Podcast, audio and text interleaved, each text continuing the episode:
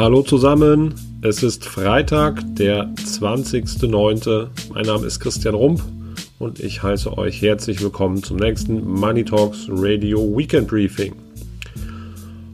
Heute eine kleine Premiere und zwar möchte ich mal auf einen Zuhörerwunsch eingehen. Unser Zuhörer, der liebe Johannes, hat mich angeschrieben und gefragt, ob ich denn nicht mal was zum Thema Reads erzählen könnte. Und dieser Bitte, lieber Johannes, möchte ich gerne nachkommen und euch, euch einfach einige Dinge näher bringen, die es meiner Meinung nach zum Thema Reads, ähm, die man zum Thema Reads wissen muss. Was bedeutet REIT? Das ist eine Abkürzung für Real Estate Investment Trust und ähm, das ist im Endeffekt eine, ist eine Kapitalgesellschaft, die Eigentum erwirbt an Immobilien. Ja, das heißt, das REITs sind so ein bisschen ein, ein Twitter-Modell. In Deutschland zum Beispiel müssen REITs immer Aktiengesellschaften sein. In den USA ist das ein bisschen anders.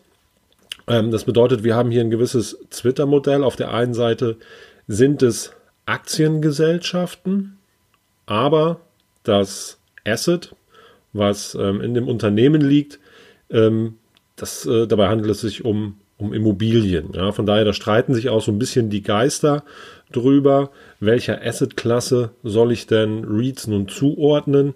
Gehört es zur Assetklasse der Aktien oder gehört es zur Assetklasse der Immobilien? Meiner Meinung nach ist es der, ist es der Assetklasse der Immobilien zuzuordnen, weil wenn jetzt die, diese Immobilien, die in, in einem Unternehmen beispielsweise drin liegen, wenn die jetzt nicht von der Aktiengesellschaft gehalten würden, sondern beispielsweise von einer Privatperson oder von einem äh, Immobilienfonds, dann würde man es auch ganz klar der Assetklasse der Immobilien zuordnen. Von daher bin ich der Meinung, dass wir das ähm, so tun sollten. Und ähm, man muss aber, man muss aber wissen, dass, ähm, dass es sich hierbei grundsätzlich um, um Aktien handelt. Ja, gerade wenn, wenn man als, als Privatinvestor in diesem Bereich der REITs investieren möchte, dann kann man das entweder, indem man einzelne REITs kauft, tun oder wie ich es empfehlen würde, dass man ein ETF auf einen REIT-Index kauft. Und dann muss man natürlich wissen, dass man sich mit diesem Kauf ein Schwankungsrisiko einkauft, was ähnlich oder was gut vergleichbar ist mit dem eines klassischen Aktieninvestments. Ja, das heißt eines Investments in, ähm, in zum Beispiel einen weltweiten Aktienindex. Ja, denn die Schwankungen sind durchaus vergleichbar. Ja, also das muss man, das muss man wissen. Ähm, viele denken ja beim Thema, beim Thema Immobilien immer an im Vorfeld an, an Sicherheit und äh, an einen Schwankungsarmut, was vom Grunde her schon mal falsch ist, weil auch Immobilienpreise schwanken sehr stark.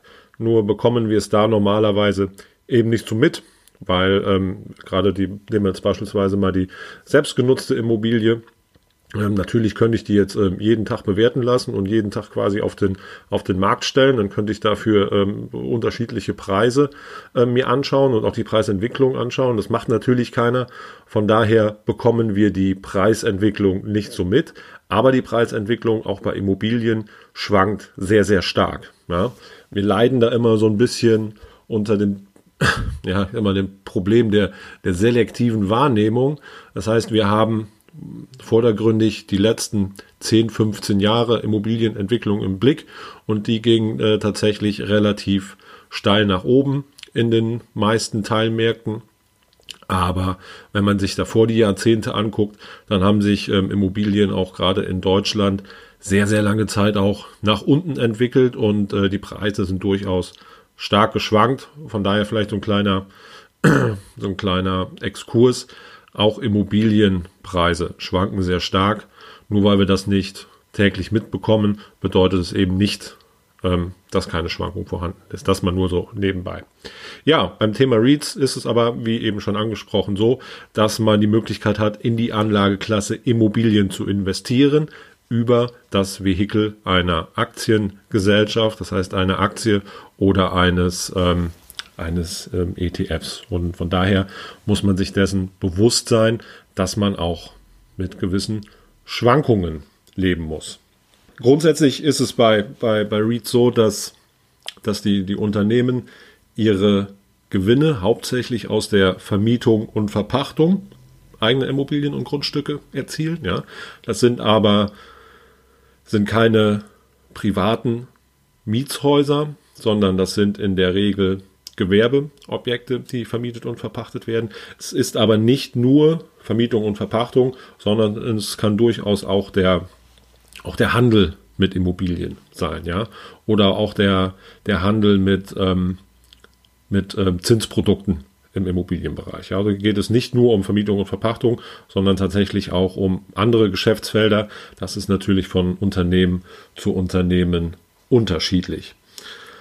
REITs sind vor allen Dingen auch bei, ich will sie mal Dividendenjägern nennen, ähm, sind sie gerne gesehen, weil REITs ähm, dazu angehalten sind vom Gesetzgeber, dass sie 90 Prozent ihrer Gewinne an ihre Anteilseigner ausschütten müssen. Ja, das ähm, führt halt eben zu einer relativ hohen Ausschüttung, zu einer hohen Dividende und aus diesem Grund sind REITs bei vielen ja, Dividendenanlegern sehr, sehr beliebt.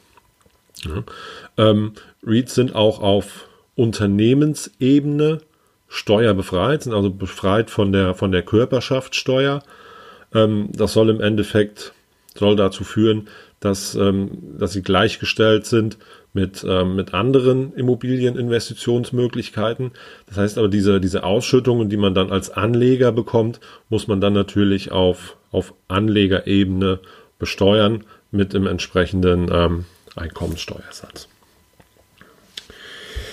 Ja, ähm, was gibt es noch zu REITs zu sagen? Ähm, meiner Meinung nach, und ähm, das, das wurde ich jetzt auch noch mal gefragt, meiner Meinung nach eignen sich REITs grundsätzlich schon als Beimischung im Portfolioaufbau, weil sie ähm, teilweise eine relativ geringe Korrelation zu den Aktienmärkten aufweisen. Ja, das heißt, ähm, sie laufen nicht 100% gleich mit den Aktienmärkten, sondern ähm, die, die Korrelation ist, äh, ist etwas geringer. So in den letzten 20, 30 Jahren ähm, ist da eine Korrelation von circa 0,6 bis 0,7. Das heißt, bei 1 würde es komplett gleich laufen, bei minus 1 würde es äh, komplett gegen, in die gegen, ähm, entgegnete Richtung laufen.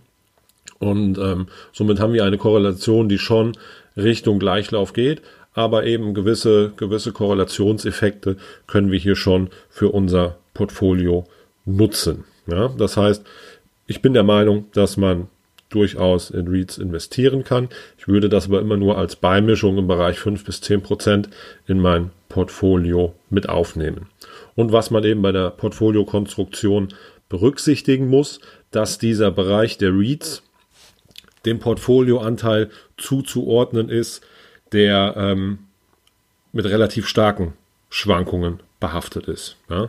Das heißt, ähm, wenn ich jetzt bei meiner, bei der Ermittlung meines Risiko, Risikoprofils feststelle, ähm, dass es für mich sinnvoll ist, zu 50 Prozent in Aktien, das heißt in risikobehaftete ähm, Investitionsgegenstände zu investieren, dann muss ich die REITs diesem Bereich zuordnen. Ja, ich darf es nicht dem, dem, dem risikofreien oder wenig risikobehafteten Teil zuordnen, sondern ich muss das immer dem, quasi dem Aktienbereich zuordnen, weil ich eben in Aktien investiere, in Unternehmen investiere, auch wenn dem Immobilien zugrunde liegen, die relativ stabile Mieterträge haben, ähm, nehme ich eben in der Investition natürlich auch an der, an der Schwankung der Kapitalmärkte teil. Von daher sollte ich die Immobilien immer dem risikobehafteten Portfolioanteil zuordnen. Ja. ja, sonst gibt es meiner Meinung nach nicht mehr allzu viel zum Thema Reads zu erzählen. Wer noch weitere Informationen darüber haben möchte, der kann sich auch ähm, zum Beispiel einfach den Wikipedia-Eintrag zum Thema Reads angucken. Da steht relativ viel beschrieben, auch zur Historie. Ähm, das möchte ich euch jetzt aber nicht alles vorbeten. Meiner Meinung nach die wichtigsten Dinge habe ich euch mitgegeben. Von daher hoffe ich, dass ihr aus dem Thema für euch was mitnehmen könnt. Und ähm, möchte gerne nochmal betonen, wenn ihr Fragen habt, wenn euch irgendwelche Themen interessieren, kommt gerne auf mich zu. Ich freue mich da immer über, über Input. Und ähm, wenn ich zu dem Thema was zu sagen habe, das ist immer die Voraussetzung, ähm, dann mache ich das gerne und äh, freue mich, wenn ich euch damit einfach ein bisschen weiterhelfen kann. Ja, so weit, so gut. Ich wünsche euch an dieser Stelle ein schönes, sonniges Herbstwochenende. Hier scheint die Sonne, blauer Himmel, die ersten Blätter färben sich bunt. Ähm, wie ich finde, eine schöne Jahreszeit. Also genießt das Wochenende und ich verabschiede mich wie immer mit einem Stay humble, stay foolish and don't believe the hype. Euer Christian, macht's gut, bis nächste Woche. Ciao.